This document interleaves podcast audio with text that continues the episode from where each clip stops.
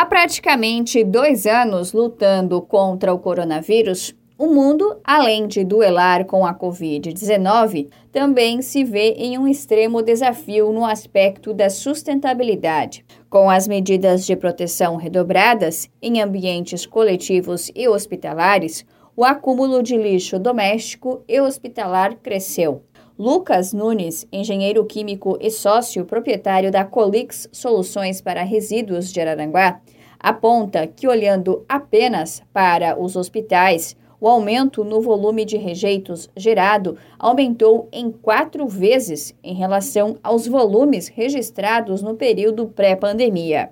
Em 2020, com o início da pandemia, o mundo fez seus olhos para a área da saúde para os tratamentos e as necessidades que os hospitais estavam passando. Um dos pontos que eram esquecidos sempre foi a destinação dos resíduos que esses e tantos outros serviços de saúde geravam. A utilização em massa de equipamentos de proteção, que são os EPIs, nos hospitais, além de todo o aparato de tratamento dos pacientes, foram um dos tantos motivos que gerou um acréscimo na geração de resíduos hospitalares.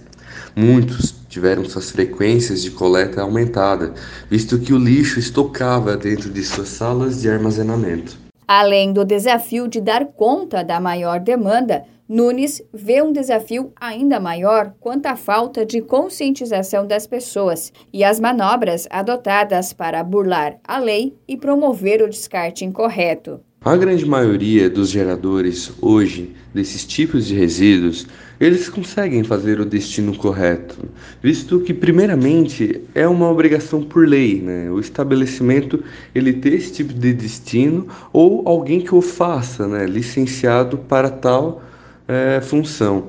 É, mas também ao longo dos anos foram se intensificando a conscientização principalmente na pandemia, né, com a quantidade de resíduos que aumentou, tem se comentado cada vez mais sobre esses resíduos. Contudo, ainda há alguns pequenos geradores que tentam descartar em lixo convencional, a fim de burlar uma fiscalização. E é isso que a gente tenta contornar e conscientizar esses pequenos geradores também. Com a migração das atividades sociais de trabalho e educação para dentro das residências, a geração de resíduos sólidos urbanos no país alcançou a marca de 82 milhões de toneladas ano.